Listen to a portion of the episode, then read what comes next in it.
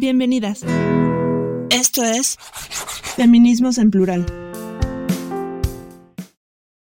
Hola, ¿qué tal a todas, todos, todes? Este es su programa Feminismos en Plural. Mi nombre es Fernanda y el día de hoy estoy con una mujer a la que admiro mucho. Recientemente nos conocimos en un hermoso taller de escritura creativa.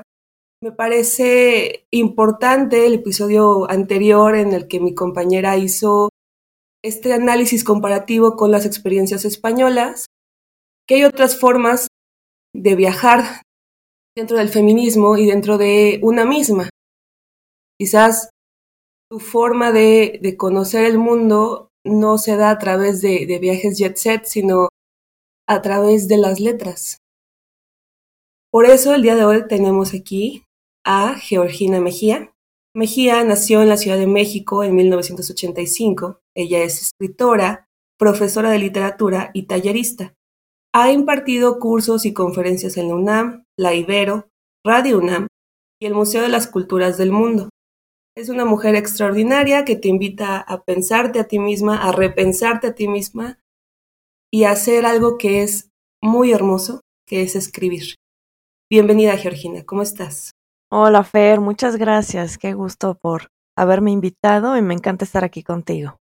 Pues cuando escribes por gusto, desarrollas nuevas formas de pensar tu historia y pensar tu, tu vida cotidiana, pensar de lo que escribes y para quién lo escribes y con quién lo escribes. Habemos personas que nos dedicamos a escribir por trabajo, pero habemos personas que entramos al mundo de las letras por otras razones. Georgina, ¿nos podrías comentar cómo decidiste entrarle al mundo de las letras? Claro que sí, Fer. Pues mira, te platico que pues es una historia más o menos parecida a la de muchos autores, autoras, pues el amor por la lectura, y más que por la lectura, por las historias, por contar y escuchar historias sobre todo, pues se dio desde que yo estaba muy chiquita. Mis papás, pues son extraordinarios contadores de historias, los puedo escuchar por horas, ¿no? Son excelentes conversadores. Y para mí la escritura, además de las lecturas que nos alimentan y los libros, y que sea un hábito constante, para mí la escritura también tiene mucho que ver con escuchar. Y seguramente tú lo sabes muy bien por lo que haces, tu labor, por tu activismo, por tu carrera. Si yo no escucho las historias de los demás, si yo no me acerco a las voces reales de otros, pues no voy a tener material para escribir en primer lugar, ¿no? Pero tampoco voy a desarrollar ese hábito de escuchar. Para mí es súper necesario para la escritura. Entonces, pues yo, yo empecé por ahí y pues también de una necesidad imperiosa, casi obsesiva, de contar mis propias historias. Creo que si bien no hay temas ni historias originales, eso es indiscutible, lo que sí es importantísimo es conocer los puntos de vista de diferentes personas, porque ahí sí, no todos hemos vivido lo mismo, no todos venimos del mismo lugar, no todos tenemos la misma perspectiva de un tema, una problemática, etcétera. Y para mí era súper importante, que en ese momento no era consciente, ¿no?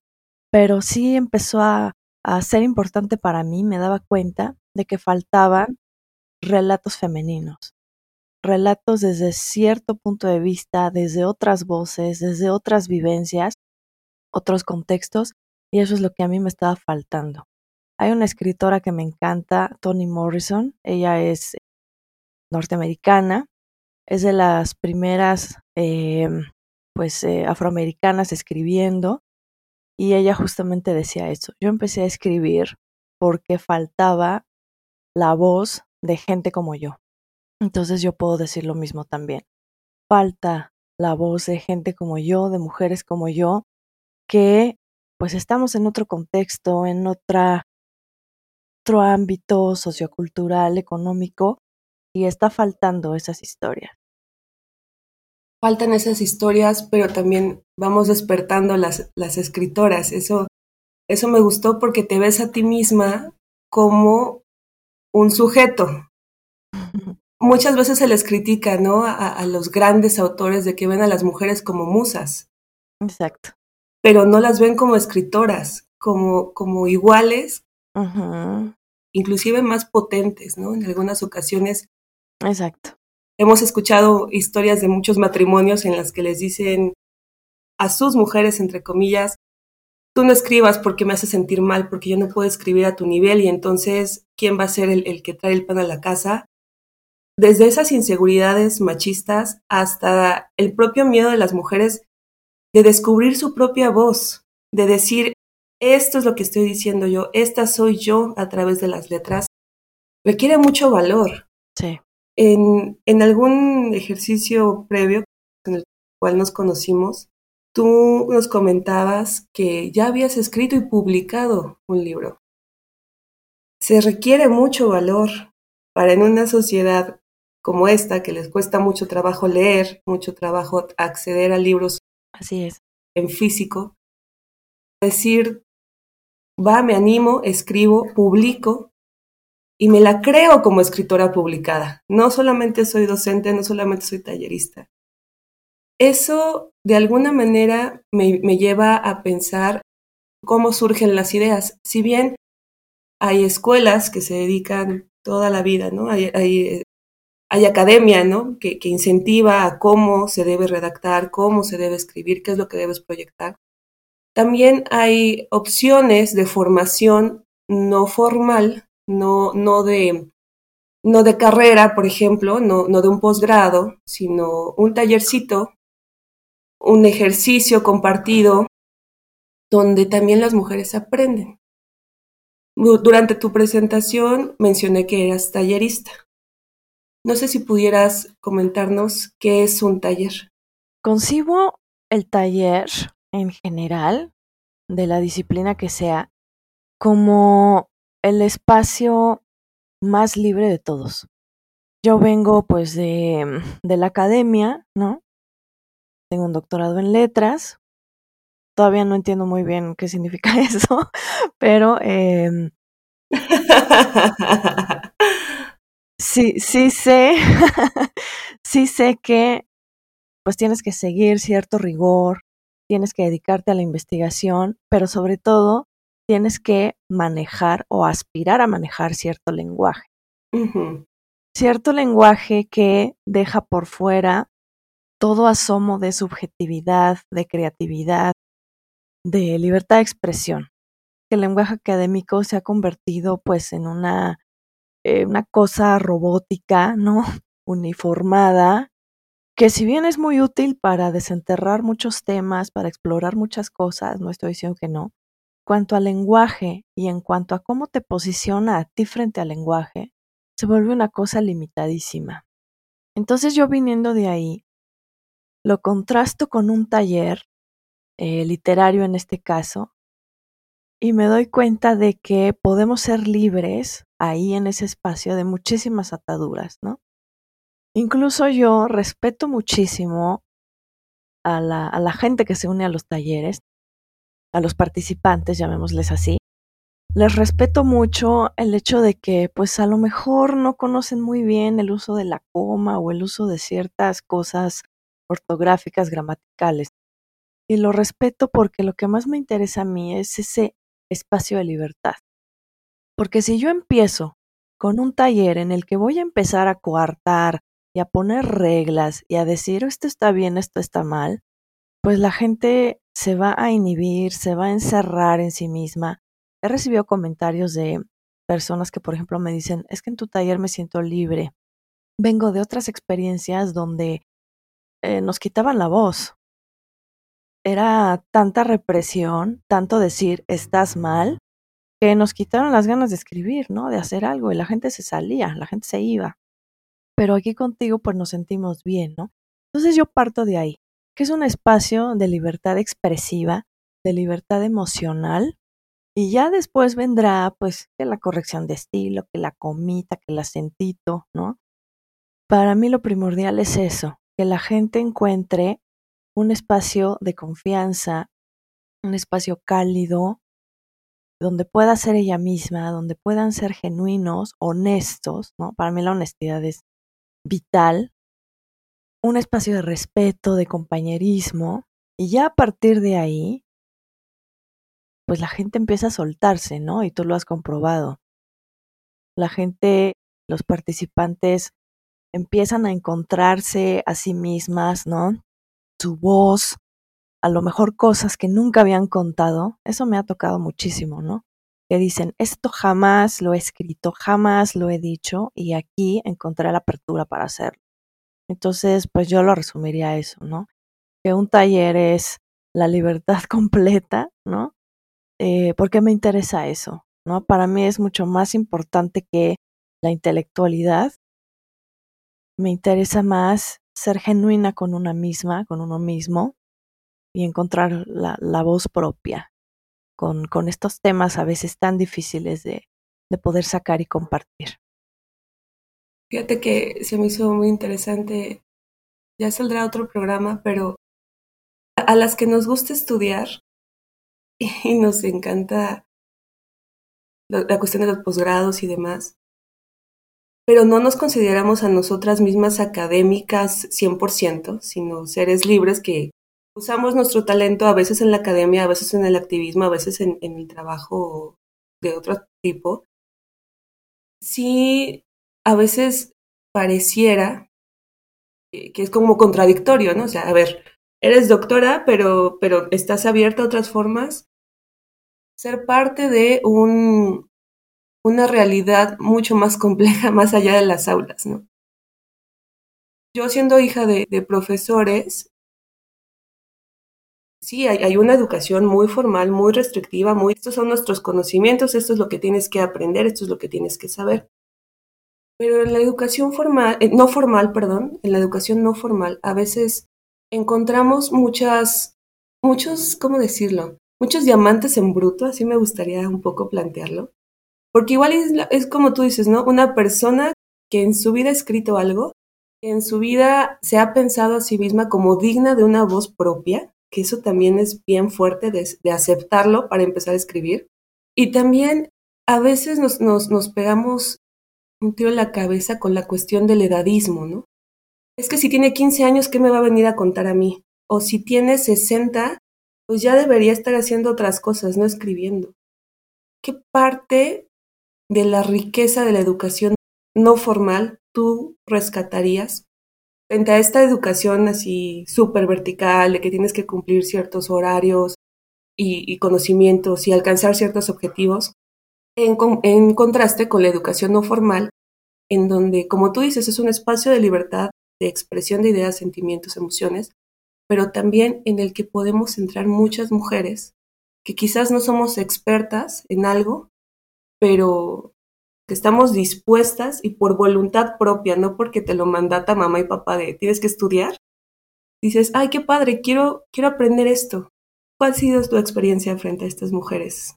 Sí, no, pues qué pregunta tan, tan buena, tan interesante, porque justamente a quienes más me ha tocado tallerear es a mujeres como de 50 años para arriba.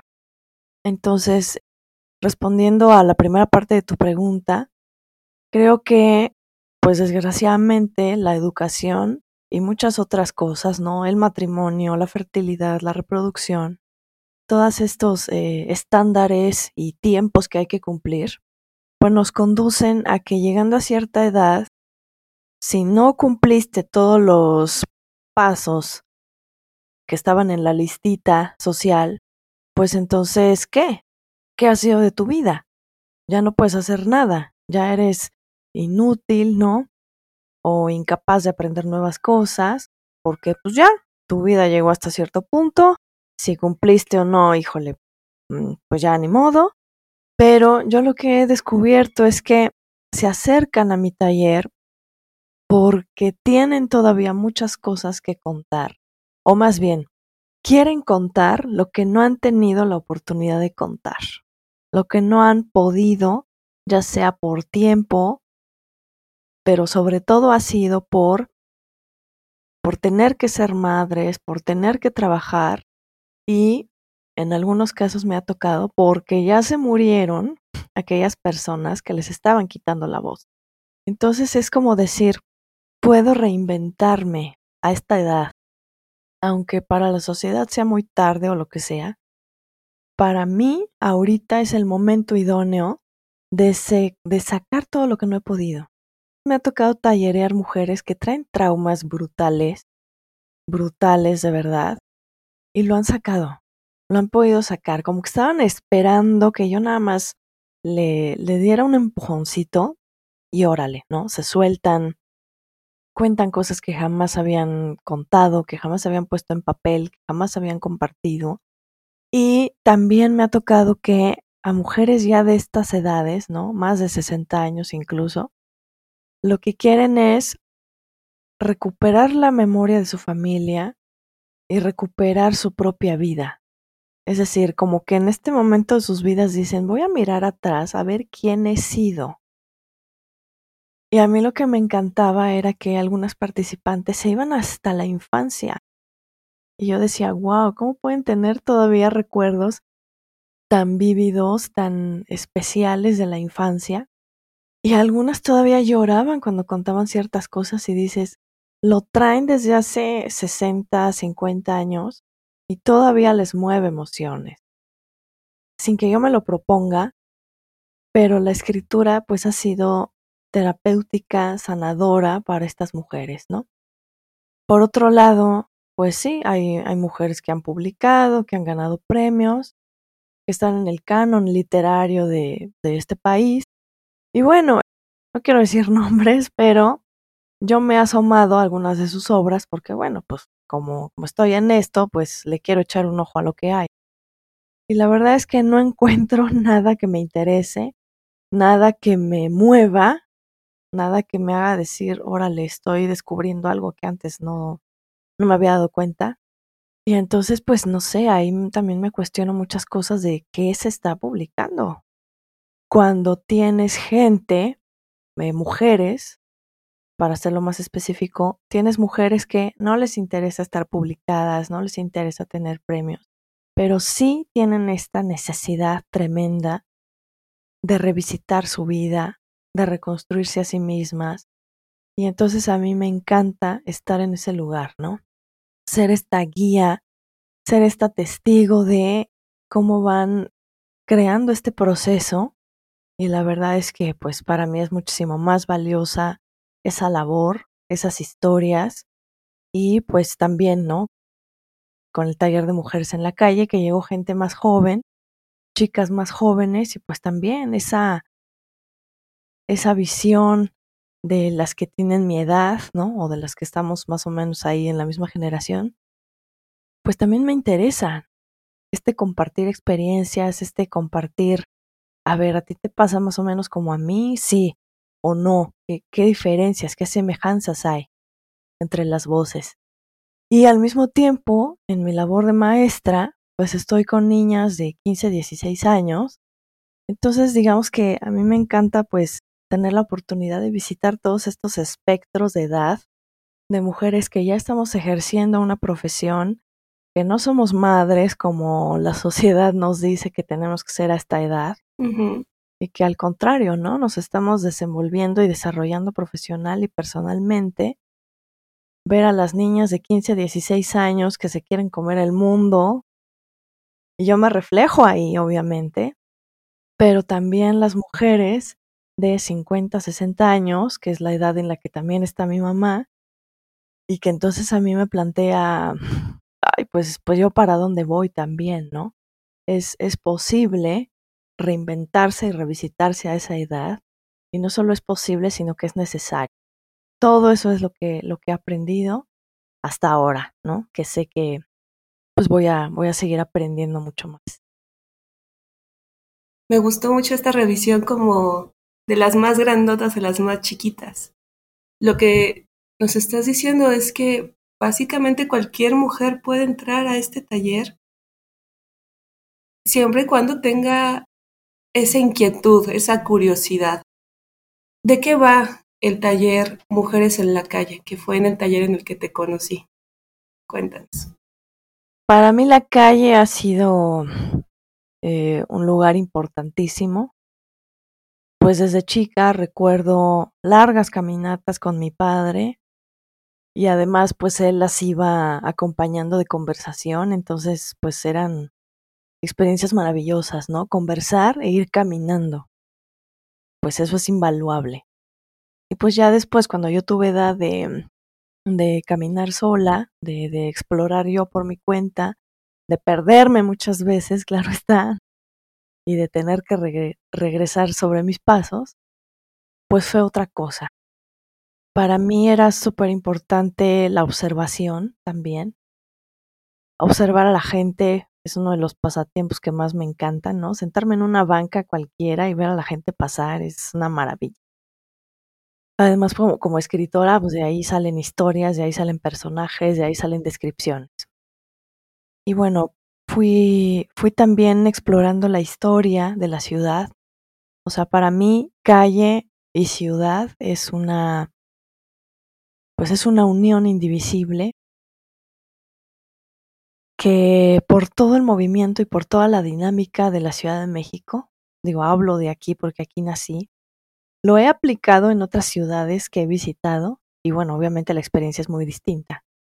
Pero acá, con tanto movimiento, con tantas dinámicas que observar, para mí era lo, lo más rico, ¿no? O sea, era como una caja de tesoros de experiencias, de observaciones, de capas históricas.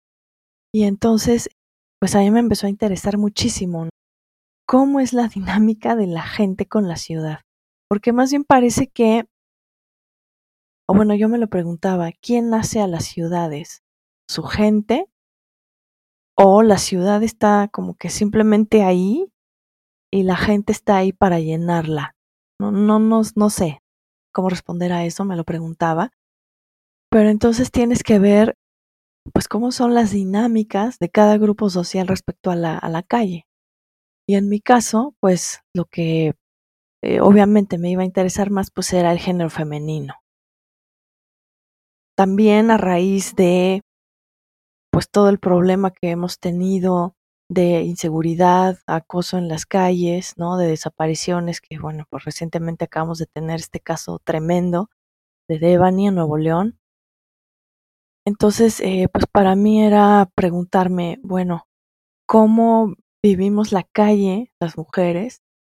Y lo exploré en un libro de, hecho lo empecé a escribir hace 10 años, en 2012, que es un libro que retrata o intento retratar la Ciudad de México de los años 40 y 50.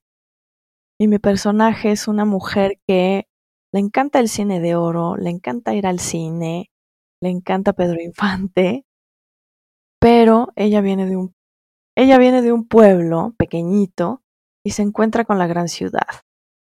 Y entonces ella se propone ser económicamente independiente, se propone trabajar, se propone estudiar, pero al mismo tiempo está recibiendo como todo este machismo desde el cine, desde que no, tu mujer tienes que vestirte de tal forma, tienes que guardarte en tu casa ciertas horas, ¿no? Entonces para ella es un conflicto que finalmente resuelve siendo súper independiente. Bueno, no les cuento más de la historia, pero ella termina sola, se iba a casar con un, con un cuate, pero bueno, finalmente pasa algo que, que no, ya, ya no, ya no concluye eso, pero para ella es la libertad total. Y hay una frase que dice algo así como que toda la ciudad era ya suya. Y ella se reconoció como libre en, en esa ciudad.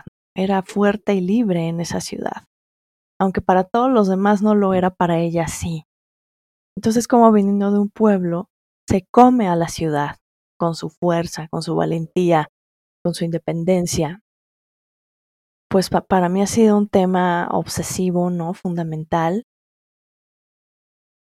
Pues ya, años después, empecé a, pues a pensar, también gracias a la pandemia, gracias a los talleres que se empezaron a desarrollar en Zoom, pues yo empecé con esta idea, ¿no? ¿Qué pasaría si hago un taller de escritura creativa de cómo viven las mujeres la calle? En todos sus aspectos, en todos sus espectros. Y la verdad es que la primera convocatoria fue muy padre.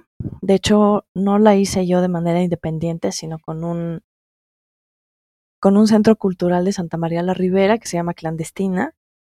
Entonces lo armamos Perla y yo, este taller.